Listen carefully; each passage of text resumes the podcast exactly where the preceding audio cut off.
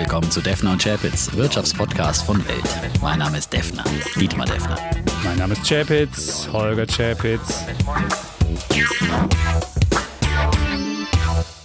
Episode 134, Mhm. lieber Defner. Und die Schweden haben meine Woche gemacht. Mit den Schweden, Alter Schwede. Ja, oh, oh, oh. Damit meine ich jetzt nicht die Corona-Politik, die da gemacht wird oder irgendwas anderes, sondern ich meine den schwedischen Konzern Spotify. Der hat wohl in der vergangenen Woche so eine Statistik an seine Hörerinnen und Hörer rausgegeben und da haben ganz viele uns ihre Statistik geschickt und da stand dann drin, ich habe im letzten Jahr 3500 Minuten Defner und gehört und bei einem stand sogar drin, ich habe fünf Folgen am Stück Defner und Chapers Ja, gehört Wahnsinn, und äh, Wahnsinn, Wahnsinn, Wahnsinn, ja. Wahnsinn. Da hat mancher mehr Wahnsinn. Zeit mit dir verbracht als du mit deiner Frau vielleicht. Ja, Ganz so weit das ist es noch nicht, aber äh, das war großartig und vor allem Ja. das Tollste finde ich, dass viele äh, dies als Story geteilt haben bei Mhm. Instagram. Wenn das uns schickt, ist ja auch schön, aber schickt es den anderen, sagt es den anderen und begeistert die anderen. Das ist großartig, das in der Story zu teilen, ist wirklich eine Mhm. super, super Idee und viele haben uns ja dann auch äh, verlinkt äh, bei Instagram und dann kriegen wir da auch noch ein paar neue Follower bei Instagram, die darauf aufmerksam werden. Aber es ist toll natürlich und vor allem bei all denen, wo wir auf Platz 1 stehen, neben Mhm. den anderen großen Stars der Podcast-Szene, wir auf Platz 1, nicht schlecht. Bei manchen sind wir auf Platz 2, Platz 3, da Ja, ist natürlich noch ein bisschen Nachholbedarf. Podcasts, da kann man ruhig auch mal, die täglichen kann man häufig hören Ja, aber wir wollen schon die. Number One sein. Ja, also da haben wir schon für nächstes Jahr einen kleinen Anspruch. Ja. Okay, nicht so wie Wir früher. wollen eure Nummer 1 werden. Nicht so ja. wie früher immer die Commerzbank. Nein. Wir wollen Nummer zwei sein. Alle so. Nein, oh nein. ja, wir wollen zwei. Nicht wir nur der. Meister der Herzen werden, wir wollen auch Sehr gut. der Meister werden. So, Ja, aber das okay. ist äh, großartig und ja, die Spotify-Aktie hat sich auch, äh, die ist ja auch ein Podcast-Gewinner, muss man ganz klar Ja, sagen. Ne? würde ich mal sagen. Also insofern, es hat allen genutzt. Also Spotify, die haben das halt hinbekommen, dass sie nicht nur sich, nicht nur den Menschen, die dann gehört werden, Freude verschaffen, sondern auch noch dann Werbung für ihren eigenen Podcast-Service machen. Und jeder will ja Podcast machen. Selbst Amazon will jetzt ein riesen Podcast-Investment über irgendwie 600 Millionen machen. Äh, oder 300 Millionen. Also das scheint irgendwie das goldene Zeitalter der Podcasts zu sein. Und wir mittendrin. Und wir äh, mittendrin, Wahnsinn, wunderbar. ja. Denn die Fall. Freude, die wir teilen, kehrt ins eigene Herz zurück.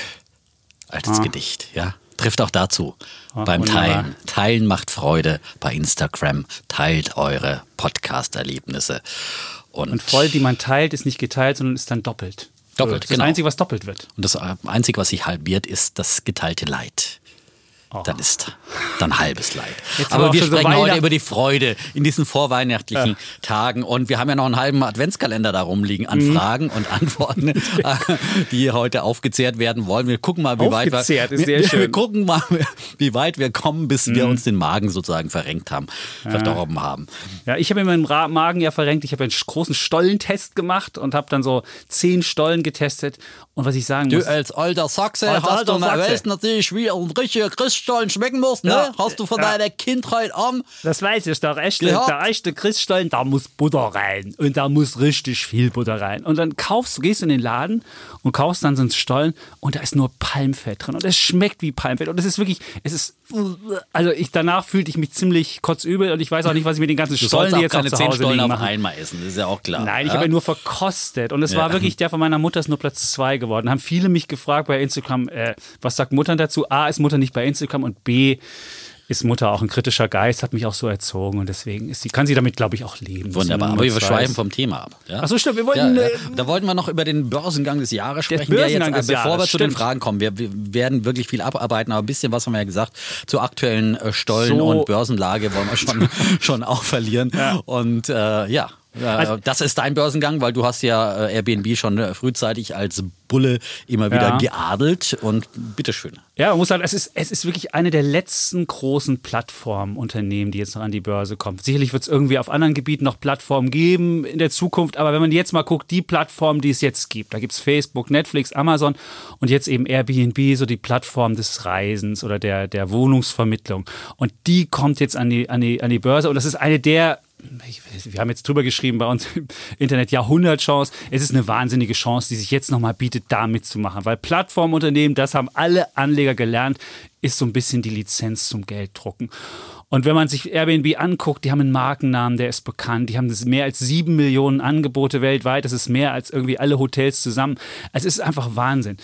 Jetzt muss man gucken, wie kann man da mitmachen? Und das ist ja eine der Hauptfragen, die jetzt auch alle Hörerinnen und Hörer des Podcasts sich Mhm. stellen. Jetzt haben die ja schon im Vorfeld so ein bisschen die Spanne nach oben genommen, weil auch Airbnb festgestellt hat, da ist ein richtiger Hype drum und die wollten ja erst so 30 Milliarden wert sein, wollten so die Spanne zwischen 40 und 50 Dollar pro Aktie haben und haben sich gedacht, warum sollen all die Kunden von Goldman Sachs und Morgan Stanley, die ja diese Aktie zu diesem Preis zugeteilt bekommen, nur das große Geschäft machen und wir nicht? Deswegen mal haben sie smart. die Spanne jetzt erstmal auf 56 bis 60 angehoben, aber auch für den Preis wird man das Ding dann nicht bekommen, wenn er am Donnerstag an den Markt geht. Man muss sagen, wir haben schon mal mit den Börsenbetreibern gesprochen, die Börse Stuttgart beispielsweise, die will sofort, wenn der erste Preis in Amerika an der Nasdaq festgestellt ist, mit einem deutschen Angebot dabei sein. Tradegate will das wohl auch. Lang und Schwarz hat gesagt, wir probieren das auch. Das ist ja wichtig für alle Leute, die Trade Republic haben, weil die nur bei ähm, Lang und Schwarz handeln können. Und dann muss man halt ganz geschickt mit einem Limit da reingehen. Und wir haben mal geguckt, wie so erfolgreiche Börsengänge gehen. Am meisten ist es so, am Anfang hat man erstmal so einen ganz euphorischen Eröffnungskurs. Also ich könnte mir vorstellen, wenn die jetzt zu 60 zugeteilt wird, am Mittwoch wird dann der Preis festgestellt und dann geht es am Donnerstag los mit dem Handel, dann geht die wahrscheinlich auf 100 erstmal und dann muss man halt überlegen, Naja, wo... 100 ist jetzt ein bisschen. Glaubst du nicht? Wenn die ursprünglich für 30 Milliarden kommen sollte. Ich, ich merke hier schon eine gewisse Euphorie Nein, des nein, nein, nein, Bären. das ist- das ist- und das da muss die- ich, da, das finde ich jetzt schon Nein, ich- Wahnsinn. nein, ich- Alter. ich könnte mir halt vorstellen, ich dass die so kommt. Ich sag Vorsicht. Du sagst, ich habe ja auch nicht gesagt, dass man zu 100 kauft. Jetzt muss man Ja, sich überlegen, ja, ja, also klar, meistens geht so, passieren. der erste Kurs ist der euphorische Kurs und dann muss man sich überlegen, zu was wird man die kaufen. Und ich würde jetzt einfach mal ein Limit reinlegen zu 78 Dollar. Ich würde sagen 78 also Dollar. du sprichst jetzt von der Marktkapitalisierung? Nein, oder? von 78 Dollar vom Ach so, Kurs. vom Kurs, Vom okay. Kurs, genau. Von 78 Dollar würde ich so mein Hauptlimit reinlegen. Und wenn man unbedingt dabei sein will, kann man sicherlich auch, ja, muss sich dann in Euro umrechnen, wenn man es in, in, in Europa an der Börse kauft.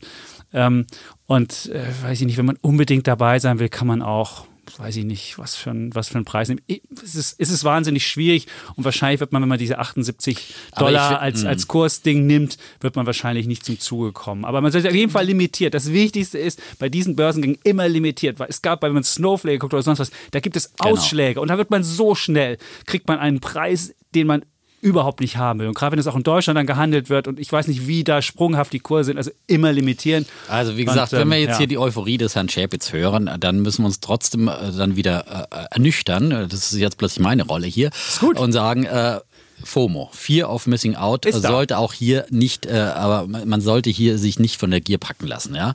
Und die Airbnb-Aktie gibt's auch am nächsten Tag noch und Mhm. die wird auch schwächere Tage haben. Die muss man nicht in der ersten Handelsminute haben. Ja?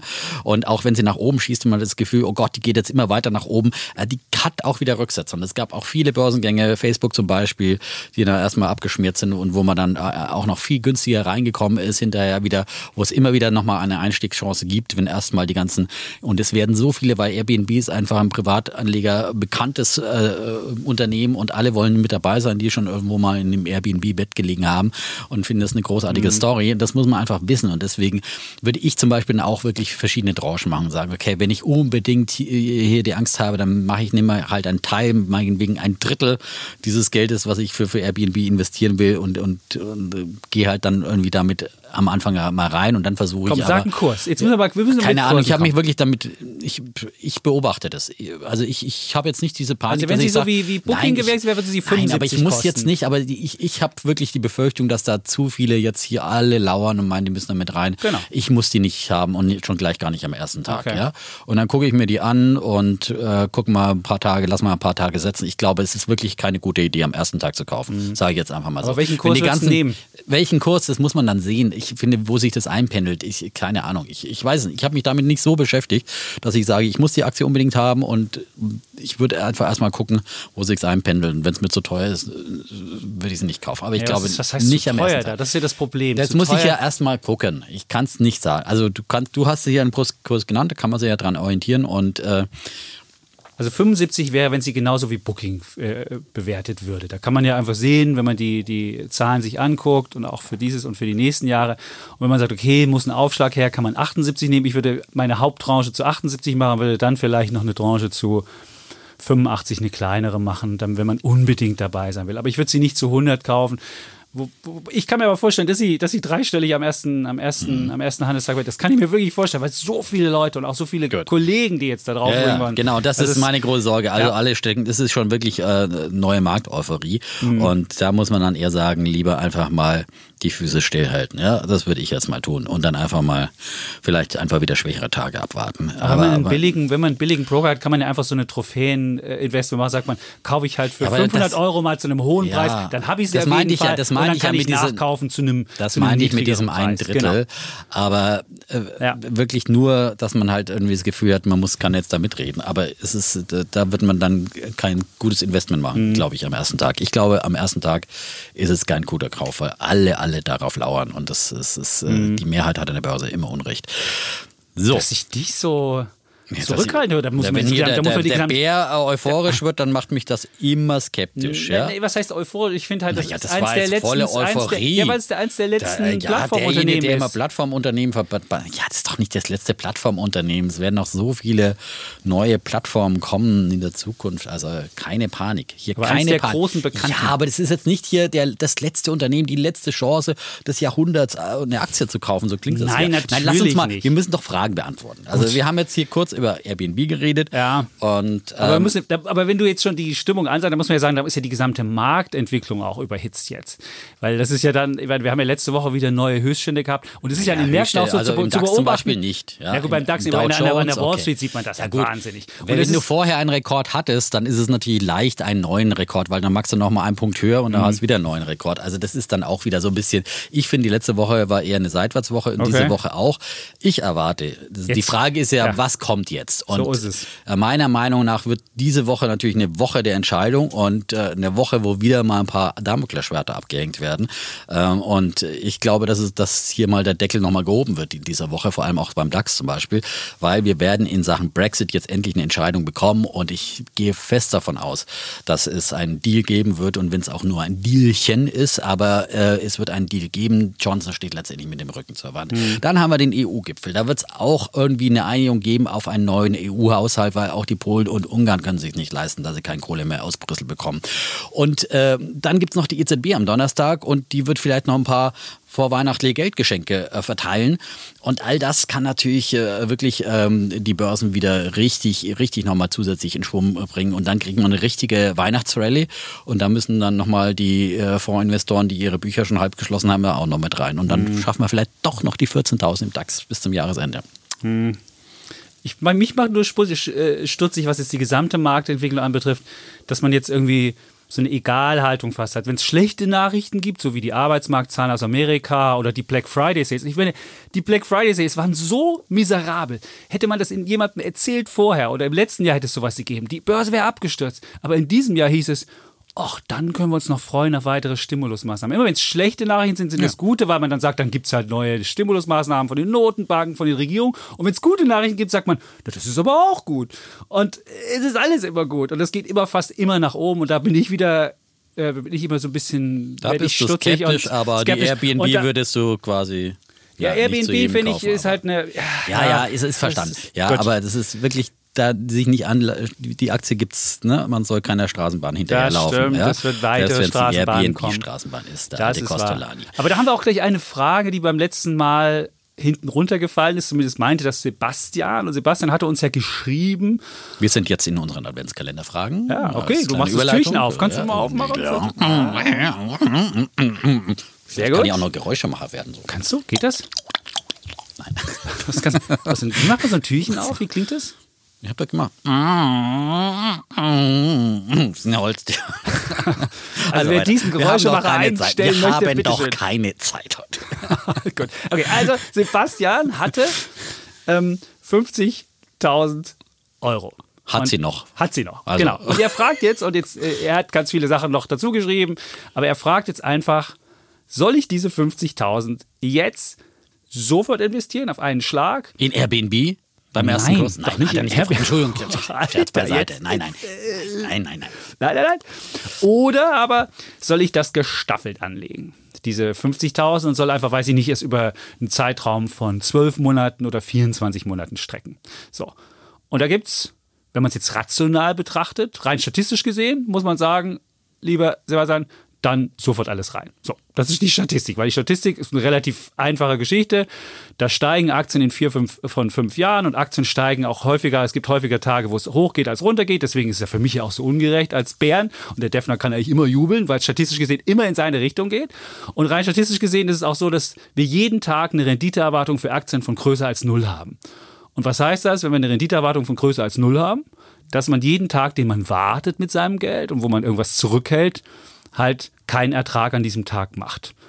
Und das Zweite, warum man sofort investieren sollte, wenn man es wirklich rein rational macht, weil keiner kann voraussagen, was Aktien in drei Monaten, in sechs Monaten oder irgendwas macht. Also wir können das auch nicht, das haben wir ja festgestellt. Mhm. Auch dieses Jahr hat ja gezeigt, man kann es nicht vorhersagen. Wenn man beides zusammennimmt, man kann es nicht vorhersagen und Aktien haben eine Renditeerwartung von über null, dann muss man eigentlich alles sofort anlegen. Und dann hat man, Gerd Kommer hat das mal berechnet, in 73 Prozent der Fälle läuft man mit der Strategie alles sofort anlegen besser. Aber man hat eben auch die 27 Prozent der Fälle, wo ähm, danach die Aktien halt fallen. Und wenn man in den 27 Prozent Topf reinfällt, dann ist man halt unglücklich. Und ich habe das selbst erlebt. Für mein Patenkind habe ich äh, Geld angelegt. Der hat 2007 dummerweise seine ähm, Taufe gehabt. Und dann habe ich gesagt, okay, 2007, da war der mhm. DAX so bei ungefähr 8000. Und dann habe ich halt die ganze Kohle genommen und habe einfach gesagt, hier, ein Teil DAX und dann dachte ich mir noch ein Teil Indien. Und dann habe ich das einfach gekauft. Und dann kam das Jahr 2008 und 2009 und die Kurse gingen runter beim DAX bis auf, boah, ich glaube, 3000 noch was. 3600 oder so. Ja. Und dann hat man festgestellt, der, der Kerl ist jetzt, jetzt beim jetzigen DAX schon ungefähr 3,9 Prozent vorn, also Rendite hat er pro Jahr. Aber hätte ich es geschafft, den Einstiegskurs auf 7000 runterzubringen, das wäre überhaupt kein Problem gewesen mit Strecken, wäre jetzt 5% vorn. Und jetzt gibt es ja immer die Idee bei Leuten, die sagen, naja, aber wenn du 100 Jahre die Aktien dann hältst, dann spielt der Einstiegszeitpunkt keine Rolle mehr. Er spielt eine Rolle. Und das wird, der arme Kerl wird bis sein Lebensende, also wenn er die Aktien so lange hält, mitkriegen, dass sein Patenonkel zu 8000 beim DAX eingestiegen ist und nicht zu 7000. Also man sieht auch das, das ist zwar nicht so wahrscheinlich, dass das passiert, aber wenn es passiert, ist man immer unglücklich. Und deswegen würde ich sagen, da die meisten Leute ähm, naja, kein Homo economicus sind und sagen, naja, statistisch gesehen laufe ich immer besser, würde ich immer dazu plädieren, das Geld über einen Zeitraum zu ähm, ja, strecken und das vielleicht, wenn du 50.000 hast, vielleicht jetzt gerade, wo wir nicht wissen, was jetzt demnächst kommt, vielleicht über 24 Monate. Und, ah, 24 äh, würde ich nicht machen. Ich würde Maximum, Maximum 10 machen. Also ähm, jetzt, ich finde in der Phase, wir haben jetzt so eine, äh, also gut, ist immer eine Marktbewertungsphase. Ich, ich würde es jetzt, ich hatte ja schon mal irgendwie, wir hatten die Frage schon mal, da habe ich ja gesagt 10, so Anfang ja. des Jahres oder so. Ähm, jetzt würde ich, glaube ich, wirklich eher mehr so größere, eher so auf drei Batzen wir es machen. Okay. Ja. Vielleicht immer mit zwei Monaten, mit eineinhalb Monaten Abstand oder sowas. Echt? Ich würde fünf Batzen machen. Ja? Immer 10.000 würde ich investieren. Aber ja, gut, das sind fünf Batzen, noch was anderes. Fünf Batzen? Kann man auch machen. Und ich würde es länger machen, weil echt? ich, weil du musst mal überlegen, 2020 war ein Jahr, da hatten wir keinen Impfstoff, da hatten wir Pandemie und da ist die Börse gut gelaufen. Mhm. Und es gibt auch die Idee, und es gibt viele, die es auch schreiben, 2021 ist ein Jahr, wo es hoffentlich die Pandemie nicht mehr so gibt und einen Impfstoff gibt. Und da kann es ja genauso gut sein, dass dann auch mal nicht so ein tolles Börsenjahr ist. Insofern, ich bin mir nicht so sicher, dass 2021 das wahnsinnige Bullenjahr wird. Aber da, da bin wissen, ich mir ja sicher, aber ich glaube, das machen wir dann wirklich in genau. unserem Jahresausblick. Ja. Heute ist noch nicht alles so äh, ganz direkt, aber also es kommt wieder wie immer drauf an. Ähm, aber ich finde, du hast es sehr gut dargelegt, auch mit den, mit den rationalen Argumenten. Ja. Und wenn man dann wirklich einen sehr langen Zeitraum hat, dann ist es auch. Äh, ist es nicht egal.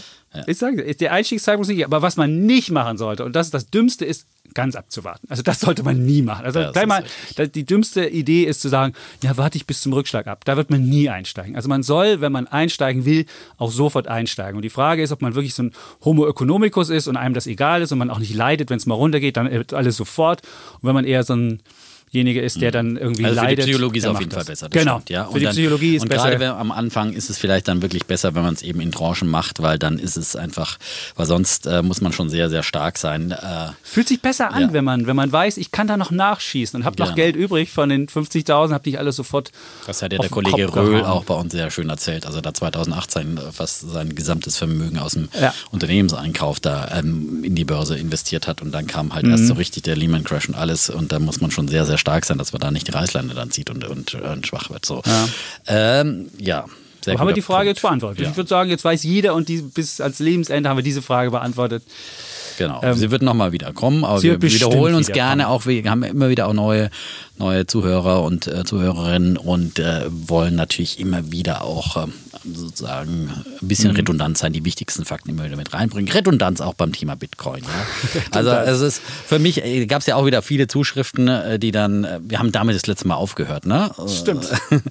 ähm, da habe ich ja dann gesagt, also war ja die Frage, gibt es ein Szenario, unter dem du, Dietmar, die, die Meinung zum Bitcoin änderst? Dann habe ich gesagt, na gut, wenn ich in Venezuela leben würde mit 100, mit einer Million Inflation oder wenn ich irgendwie, keine Ahnung, Ganoven werden würde. Das ist ein bisschen flapsig, weil ich, ich will jetzt nicht nur sagen, ich, ich nehme schon auch in der Tat zur Kenntnis, äh, dass der Bitcoin immer etablierter wird und immer mehr große Häuser und Vermögensverwalter und so weiter äh, auf den Bitcoin anspringen und äh, immer mehr vermögende Kunden da auch reingehen und Unternehmen und so weiter. Das ist, ist, ist in der Tat so. Ähm, und dann gab es eben nochmal eine, eine Frage ähm, zum Thema Bitcoin, wo es hieß, die Argumentation des fehlenden inneren Wertes zieht nicht, da sich der Wert hier alleine durch die Nachfrage und das begrenzte Angebot beziffert, analog der Edelmetalle. Weil ich ja immer sage, Bitcoin hat für mich keinen inneren mhm. Wert. Aber äh, also allein, dass etwas begrenzt ist, ja, das ist für mich noch kein innerer Wert. Also ich meine, die, die Schrottplätze dieser Welt, die äh, liegen voll von be begrenzten Gütern. Ja, jedes Auto äh, einer Generation eines Modells war irgendwo, äh, wenn es äh, mal nicht mehr produziert wird, ist dann ein begrenztes Gut und trotzdem ist es kein wertvoller Oldtimer geworden. Jeder verstorbene Maler, der Bilder gemalt hat, hat begrenzte Güter hergestellt. Die kann man nicht mehr nachträglich vermehren, diese Bilder dieser Maler. Und trotzdem sind nicht alles Picassos geworden. Mhm. Und das muss man einfach mal so sehen. Also das ist, hat halt immer auch damit zu tun, ob es wirklich einen inneren Wert in dem Sinn gibt, dass man das wirklich braucht. Ja. Genau, stiftet es einen Nutzen. Und da würde ich sagen, Bitcoin stiftet es einen Nutzen. Nutzen. Ja, lass mich, lass mich noch mal ganz kurz. Okay, äh, so. Und äh, meine ich eben nicht. Es ist rein der Mythos äh, daran, dass hier eine große Masse von Anlegern, von aus meiner Sicht Lemmingen daran glaubt und immer mehr hinterherlaufen. Und äh, es ist ja, äh, man darf jetzt nicht nur Bitcoin isoliert sehen, sondern muss einfach den großen Markt der Kryptowährungen sehen. Und da gibt es ja sehr wohl eine ganz große Vermehrung. Also äh, sehr inflationär, was da passiert ist auf diesem Markt der Kryptowährungen, wo immer wieder neue kommen, die auch teilweise äh, besser sind. Also ich bin da im Einzelnen wirklich nicht äh, drin, weil ich da kein, äh, mich nicht zu intensiv mhm. mit beschäftige. Und deswegen bin ich skeptisch und außerdem kommen halt immer wieder diese Regulierungstendenzen der Regierung jetzt auch diese Woche wieder, wo man sagt, wir wollen Digitalwährungen auf jeden Fall schärfer ähm, regulieren. Aber dann brauchst du das ja. Aber wenn du Digitalwährungen, nehmen wir an, du hast den digitalen Euro, du hast den digitalen Dollar und irgendwann haben wir nur noch diese digitalen Währungen. Und dann bist du der gläserne Mensch und dann hast du, hast du, hast du auch äh, keine Freiheit mehr in irgendeiner Transaktion, weil du ja immer, jede Transaktion ist ja dann ist ja dann überwachbar. Und dann spätestens in dem Moment ist Bitcoin noch so eine Art ja, Bargeldersatz oder so eine Art Freiheit, die du hast, wo du halt noch ähm, Transaktionen haben kannst, wirst du wieder kommen, naja, das sind dann wieder nur die Ganoven, die das nutzen und wer normale Transaktionen äh, tätigt, der hat ja nichts zu verbergen, die kann man auch allen zeigen. Gut, aber ja, ich finde aber schon, der, der, an dem Punkt, an dem du deinen Bitcoin dann wieder in reales Geld umtauschen musst oder ja. damit irgendwo einkaufst, ist doch gut, kannst du dann machen. wirst du auch wieder gläsern werden. Also und? Das, äh, aber währenddessen nicht. Und ich finde schon, es gibt durchaus einen, ich muss nicht alle Menschen an meinen gesamten Transaktionen teilhaben lassen, die daraus dann irgendwelche Profile erstellen können und im besten ja, Falle mich mit Werbung mit zuschütten und im schlechtesten und im schlechtesten Falle irgendwie eine Rasterfahndung mit mir ja, veranstalten. Ja, jetzt kommst du ja wieder mit dem Währungsargument. Du sagst doch immer, äh, Bitcoin ist das digitale Gold, das man einfach ja, liegen lässt. Ist auch ja? gut, ja, soll man ja auch. Soll man, aber man könnte sich sogar vorstellen, man könnte sich sogar vorstellen, dass Bitcoin noch eine Zahlungsfunktion dann bekommt, wenn es halt nur noch digitale Währungen gibt und, und so weiter. Und, gerade, man kann ja davon ausgehen, du hast ja vorhin gesagt, die EZB wird noch ein paar Geldgeschenke ausnutzen, gerade wenn man überlegt, dass all das, die Euro werden wieder vermehrt und wieder vermehrt und wieder vermehrt und so ein, so ein Bitcoin ist halt nicht vermehrbar. Da ist 21 Millionen und Schluss. Und, äh Aber was mich auch skeptisch macht, ist einfach jetzt momentan die Euphorie, die wieder, das werden wieder diese utopischen Kursziele herumgereicht von bis zu einer Million Dollar. Äh, das sind schon die, die, die, großen, aber irgendwie 100.000 Dollar ist für die jetzt die meisten, also so nach dem Motto, das ist jetzt das nächste Kursziel, ja. Wenn wir jetzt die 20.000 Dollar Marke knacken und wir erinnern uns, damals nach den 20.000 ging es erstmal wieder auf 3.000 Aber das war ein Unterschied. Da waren, damals waren Kleinanleger die Treiber und diesmal sind es eher institutionelle institutionelle Anleger. Also, aber die siehst, sind nicht gegen Blasen gefeit. Also das, ja, natürlich, da hast du natürlich Am neuen recht. Markt waren am Ende auch nur die äh, Großinvestoren, die dann die Kurse getrieben aber, haben und, und dann äh, wurde es noch schlimmer. Also aber, eine, ist, aber ein Anlagevehikel, was jetzt mittlerweile ungefähr 350 Milliarden Market Cap hat, das kannst du nicht mehr ignorieren. Wenn das nur 100 Milliarden groß ist oder wenn es 10 Milliarden groß ist, kannst du sagen, naja, das ist nur was für Spinner. Bei 300 Milliarden musst du es schon oder 350 Milliarden Market Cap musst du es dir schon angucken und wenn es mal eine Billion wert sein sollte, dann kommen deine Kunden und sagen, ey, warum bin ich da nicht mit dabei? Dann musst du sogar mitmachen. Also insofern würde ich sagen, auch die Größe alleine bringt schon das mit sich, dass Bitcoin ähm, etablierter wird. Und dann war die Frage. Also ähm, ich, will, ich muss nicht dabei sein, Gut, würde aber auch nicht dagegen nicht. wetten. Also okay. das ist natürlich, das ist, da kann man sich extrem die Finger verbrennen, wenn man da meint, Short gehen mhm. zu müssen, sondern man muss nicht bei jeder Story dabei sein. Genau. Ich gönn's jedem und aber ich halte es für gefährlich und ich würde auf jeden Fall sagen, wenn man unbedingt mitspielen will, dann wirklich nur zu einem kleinen Prozentsatz und nicht irgendwie meinen, ich muss jetzt eher alles auf Bitcoin setzen. Nee, das würde ich auch nicht machen. gierig werden, weil es demnächst ja bei 100.000 Dollar ist nee, und hier einfach mal Geld verfünffachen kann. Nein, Bitcoin das wird nicht der Fall sein. Da gibt es wieder das Risiko, dass wir wieder deutlich einbrechen. Ja. Und man sieht ja schon, wie schwer sich der Bitcoin jetzt mit dieser 20.000 Dollar Marke tut, das weil stimmt. da offenbar dann viele, die damals eingestiegen sind, äh, sagen jetzt nichts wie raus mit plus minus null. Mhm. Und äh, da müssen wir auch erstmal drüber kommen. Auf jeden Fall würde ich auch nie mehr als drei bis fünf Prozent meines Portfolios da einsetzen. Da war aber noch die Frage, wie kann man das tun? Und dann hat Michael geschrieben, da gibt es ja beispielsweise jetzt zwei ETFs, einmal den Han ETF Bitcoin ETC und einmal gibt es von FunEck ein Bitcoin ähm, ETN. Die sind beide mit ähm, Bitcoin gedeckt und die kann man einfach ganz normal kaufen. Man hat 2% Gebühr dafür, weil Bitcoin halt relativ schwer handelbar ist. Der Vorteil ist, man muss es nicht selbst verwahren in irgendeiner Wallet oder auf irgendeiner Börse, sondern man hat das halt so normal in einem Portfolio, wie man eben auch ähm, andere ETFs hat. Das ist der Vorteil. Und dann war die Frage auch noch, wie Thesaurierung funktioniert bei, mhm. bei Bitcoins, die ja keine Ausschüttung hat. Jetzt muss man die Geschichte von Bitcoin sich angucken. Es gab mal früher Abspaltungen bei Bitcoin. Da gab es Bitcoin Cash und Bitcoin Gold. Und der Kollege Eckert, der ganz am Anfang mal Bitcoin hatte, als wir die Geschichten dazu gemacht haben und auch in Kreuzberg einkaufen war, der hat noch so ein paar Bitcoin Cash und Gold, weil da gab es Abspaltungen. Der hat noch so ein paar Bitcoins zu rumliegen. Ja, genau. Nein, was habe ich denn hier? Ja, noch mal 10 ja, Bitcoins. Die, zu der Zeit, als wir die Geschichten geschrieben haben, war der noch bei 60 und alle dachten, boah, 60 Dollar, das ist aber wahnsinnig überwertet. Und wenn es dann solche Abspaltungen geben sollte, die würden dann wieder in Bitcoin investiert und das wäre dann der thesaurierende Aspekt. Aber das ist, wissen nur die Menschen, die schon etwas länger bei Bitcoin dabei sind dass es da auch mal solche Abspaltungen die gab. Die Bitcoin-Veteranen. Genau, so. danke, Bitcoin-Veteranen. Ja, Gut. Ja, ja. Übrigens, letztes Mal musste ich mir auch schon viel Kritik anhören. Ich werde ja hier immer gebasht hier von den, von Zuhörern. Ja, kritische Stimmen sind herzlich willkommen, aber ja. Ähm, letztes Mal wurde mir ja vorgeworfen in Sachen E-Auto, ich hätte ja irgendwie, sei ja äh, da technisch, naturwissenschaftlich völlig unterbelichtet. Aber Marco hat mir bei Instagram dann geschrieben und okay. mich unter, hat geschrieben, ja, Ma Marco ist Physiker und gerade mitten in seiner Doktorarbeit und er sagt, ich halte sie nicht für naturwissenschaftlich, technisch völlig ungebildet. Ja? Nicht also, völlig. Äh, nicht völlig. Ja? Nicht da gibt es einen Funken Hoffnung. Ja? das gibt Hoffnung. Okay, das ist gut. Und dann haben wir noch Feedback von Thomas und der hat geschrieben, ihr macht mich völlig fertig, kein vernünftiges Reporting, dabei geht das doch so einfach. Und dann hat er uns geschrieben, portfolioperformance.info, da könnte man sich ein Programm runterladen und dann könnte man alles ganz einfach machen. Und dann hätte man das gesamte Reporting und das wäre alles, also ging ja von ganz alleine. Und dann müsste ich nicht per schwierig für meine Steuer mir irgendwie von meinem Trading irgendwas was äh, abschreiben, sondern das ginge alles da ganz einfach. Und Vielleicht probieren wir das irgendwann mal. Portfolio-performance.info ist die korrekte genau. Adresse. Also ich ja. würde es mal probieren. Ich mache ja dann zum Jahresende dann mal wieder ein bisschen meine, meine ja. Bilanz. Dann probiere ich das vielleicht mal zu starten, je nachdem, wie einfach das ist. Ob, ja, das, ob das ein äh, technisch nicht völlig ungebildeter Mensch aufsteht. Nee, das soll wohl einfach gehen. Und ähm, du hattest ja recht, wir haben ja letzte Woche auch über den, also, also um, um Bilanz ziehen geht, der Kollege Eckert war wirklich so, wie wir ihn eingeschätzt haben. Er hat natürlich mir genau sagen können, wo er war. Aber was mir da nochmal klar geworden ist, wir haben in der vergangenen Woche ja hier unsere Top 5 vorgelegt. Dann habe ich auch diesen wunderschönen Index gebaut. Kann jeder bei Instagram sich anschauen, den Defner Top 5 Index. Und ich kann sogar live mal gucken, wo der steht, wenn du möchtest. Oh. Der ist ja, den kann ich hier live abrufen. Und dann Und hat das war man übrigens, weil manche auch geschrieben haben, ja, was wäre es denn, wenn man ihn um Tesla bereinigt, ja? Äh, Wäre immer noch gut. Wär der wäre immer, noch gut. Das ist Also- völlig, also das ist ja nicht ein Ding, denn die schlechteste Aktie von denen war noch Warta. Warta. Warta, genau. ist ja nicht vom Fleck gekommen dieses Jahr. Ja, so ist es. Und, Die äh, habe ich ja aber auch später erst aufgestockt, dass er überhaupt dahin aufgestiegen ist in diese Top 5 Holdings. So ist ja. es. Also das Ding, ich habe es einfach so gebaut, die Top 5 genommen und habe dann gesagt, jetzt lassen wir sie einfach mal loslaufen vom Jahresanfang. Und ob der Defner sie vom Jahresanfang hatte oder nicht, ist auch egal.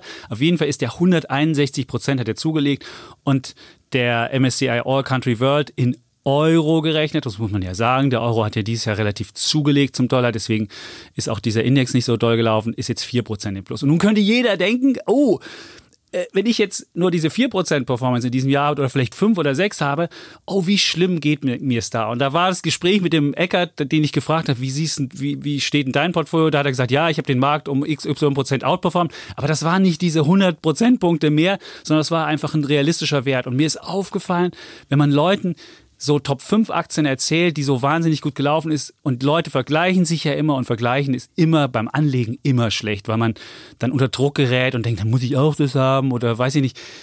Leute, lasst euch nicht kirre machen. Jeder versucht seine eigene Anlagestrategie. Und wenn man 4% dieses Jahr hat mit seinem MSCI All Country World, dann kann man wirklich zufrieden sein. Auf dem Sparbuch gibt es null. Und bei einigen, auf einigen Konten gibt es sogar jetzt Negativzinsen. Also Freunde, das ist völlig ausreichend. Und niemand muss sich hier unter Druck setzen lassen von irgendwelchen besten Aktien, die wir in unserem Portfolio haben. So ist es. Kann ich nur unterstützen, ja. Weil es ist, wenn man äh, solche riskanten Werte hat, kann es natürlich auch immer schnell in die andere Richtung gehen. Ähm, das ist jetzt nicht wie beim Bitcoin ganz äh, extrem, aber äh, das sind spekulative Werte und also gerade bei der Jumia, die wir später noch ein bisschen besprechen, äh, ist ja eine rasante Achterbahnfahrt. Also da muss man wirklich dann starke Nerven haben, wenn man da mit dabei sein will.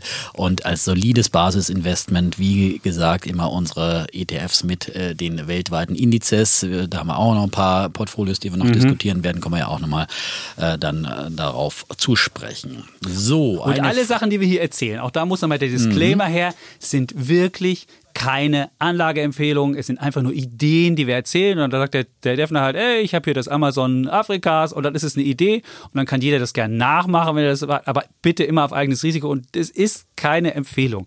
Und auch wenn wir hier mit Performances rumhauen, ist, da muss man nicht jetzt irgendwie äh, so eine, so eine Fear of Missing Out, oh, da verpasse ich ja was, Genau. da muss ich mitmachen. Nein erstmal die Basis und wir haben jetzt nicht unsere Basisinvestments hier das letzte Mal erzählt, sondern die Top 5 Einzelwerte. Und äh, meine Basisinvestments, wenn ich wahrscheinlich da drauf gucke auf meinen normalen ETF-Sparplan, da bin ich auch nur 4% im Plus. So. Genau, vollkommen richtig, vollkommen richtig. Okay. Dann Gut. Beim nächsten Thema, da können wir mal eine Empfehlung geben. Welche Ja. Finanzbücher habt ihr gelesen und könnt ihr empfehlen? Also äh, übrigens äh, dazu eins lese ich gerade. Das Machst du? ist äh, ja und das ist äh, kommt heute in Deutsch auf den Markt. Äh, heute ist nämlich erst für, deswegen nenne ich es heute schon mal. Das ist Rich Dads früher und reich in Rente. Der Kiyosaki hat ein äh, ist kein neues Buch, ist eigentlich in Amerika schon länger auf dem Markt und jetzt ist es ein deutscher Bitcoin-Fan, wollte ich übrigens deutsche. Erstveröffentlichung. Ja, ich meine, ich kann jetzt Ja. nicht jeden. Es gibt viele Leute, da wurde auch geschrieben, Alfred Maidorn ist jetzt auch Bitcoin-Fan, hat jetzt Ja. auch, pusht das auch. Und äh, auch Hendrik Leber von Akatis, äh, sehr äh, geschätzter Fondsmanager, ist auch Bitcoin-Fan. Ähm, also wir leben ja in einem freien Land, deswegen Ja. muss ich jetzt nicht jeden bashen, der, der Bitcoin-Fan ist. Sogar mit Okay. dem Chapitz rede ich ja auch noch. Aber ich muss es nicht werden und äh, je mehr es gibt, desto skeptischer macht es mich, ganz ehrlich. Ja? Also äh, offenbar sind ja nur noch Bitcoin-Fans da, raus, da, da draußen und wenn ich der letzte Bitcoin-Bär bin, ich und Warren Buffett, dann fühle ich mich auch immer noch in guter Gesellschaft. Gut, dann haben wir also jetzt den, wie hieß nochmal der Kollege mit Rich Dad Äh, früher und irgendwas? reich in Rente, gell? das Okay. ist ja was für Ja. mich in meinem Alter. ich lese es gerade, ich finde es gar nicht so schlecht. Das war Aber übrigens ist- einer unserer erfolgreichsten Podcasts. Wir hatten auch mal eine Folge, da stand drüber, früher in Rente gehen. Und es scheint so ein Das Grundbedürfnis so von ein- Menschen zu geben. Ich glaube, da steckt so diese finanzielle Freiheit, diese Idee dahin, Ja. dass man finanziell unabhängig ist und das Gefühl haben muss, man muss nicht mehr, aber man will natürlich weiterarbeiten. Und ich würde mir vorstellen, so toll wie unser Podcast hier ist, Dietmar, du willst ja nicht jetzt schon in Rente gehen, selbst wenn du es könntest mit deinen ganzen Investments. Wir wollen doch hier noch Menschen beglücken Natürlich und Woche für. Woche Nummer eins werden. Bei so all den es, anderen genau. Menschen. Ja. Du. So ist es äh, beim Kiyosaki übrigens auch. Also der hat ja auch weitergemacht. Das ist ja bloß immer so. Äh, du könntest und dann Ja. hast du natürlich einen anderen Ansatz, weil du magst dann noch mehr nur die Dinge, die wirklich Spaß machen. Ja, und äh, bist einfach viel freier. Und deswegen ist es schon ein erstrebenswertes Ziel, finanziell frei zu werden.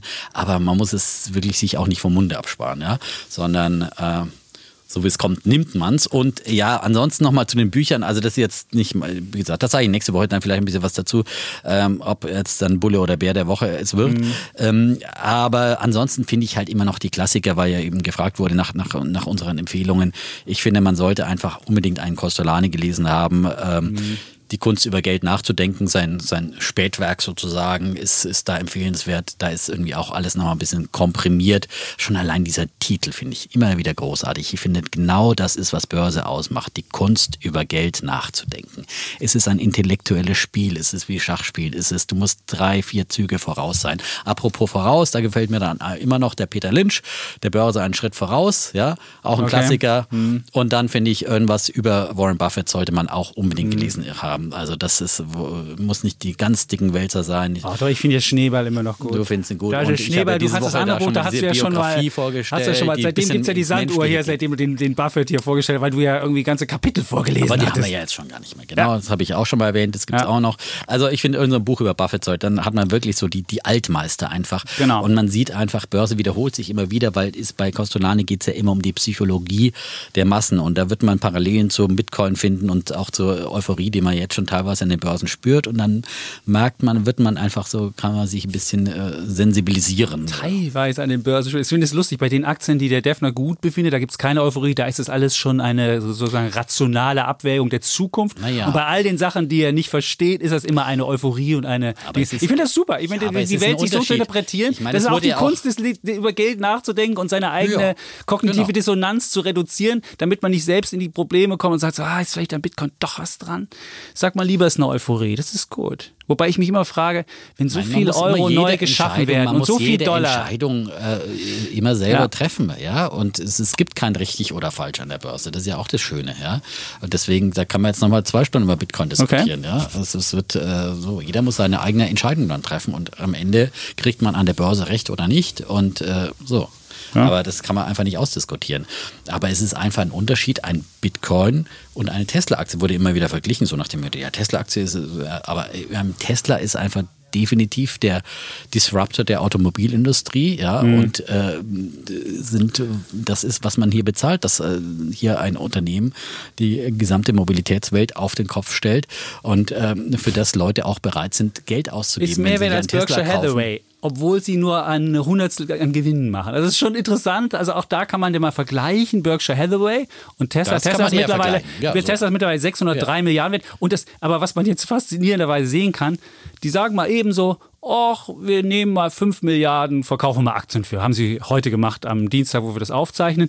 Und ich meine, wenn du 600 Milliarden an der Börse wert, ist, wert bist, juckt es keinen Altaktionär, weil es ist gerade mal weniger als ein Prozent des, des, des, der Marktkapitalisierung. Und da zeigt sich dann, dass so ein hoher Börsenwert und sei, sei ja auch irgendwie ungerechtfertigt hoch, dann doch in reale Werte sich übersetzt, wenn man einfach Geld einnimmt. Also insofern können die jetzt die Welt einfach aufkaufen. Die könnten jetzt irgendwie wahrscheinlich ohne Probleme 50 Milliarden einnehmen und dann eine RWE kaufen und sagen, dann machen wir noch einen Energieversorger weltweit Aber das für. Die brauchen ja nicht sonst RWE was. mit den ganzen Ja, Beamten, die da jetzt- rumsitzen, ja, kaufen, ist jetzt nur sondern ein die machen das einfach selber. Nee, ja. die könnten auf jeden Fall einen Versorger sich erwerben und könnten dann irgendwie größer das Ding mit der Aber das mit dem ist immer deine Theorie. Das letzte Mal meintest du, die müssen Uber kaufen. Uber hört jetzt übrigens auf mit, der, äh, mit dem autonomen, autonomen Fahren, da selber was zu Mhm. entwickeln. Die haben auch angesehen, dass da die anderen einfach viel besser sind und viel weiter sind.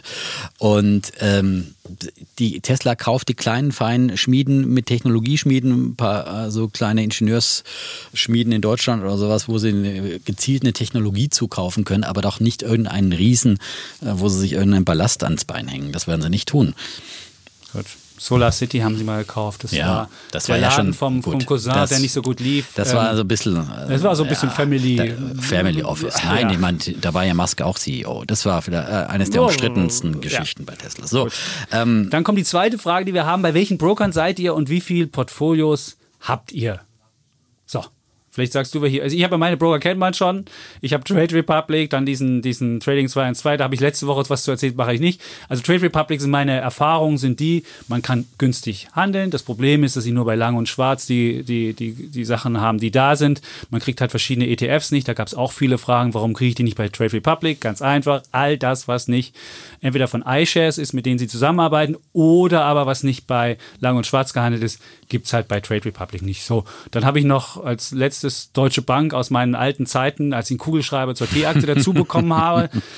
Und da habe ich festgestellt, Deutsche Bank, wenn du da was kaufst, bei den neuen Brokern siehst du immer ganz groß den Wert eingeblendet. Bei der Deutschen Bank gibst du irgendwas ein, machst dann so Dinge. Ich habe neulich mit dem Ecker telefoniert und dachte, oh, kaufst mal ein paar Biontech nebenbei. Und auf einmal habe ich 100 Biontech gekauft, auf einmal hatte ich da einen Wert und zwar einfach mal 8000 Biontech. Und ich so, oh, 8000. Weil bei dem normalen Brokern ist immer ganz groß die Summe und bei der Deutschen Bank ist ja nur ganz klein, so irgendwie, ja, gucken Sie mal.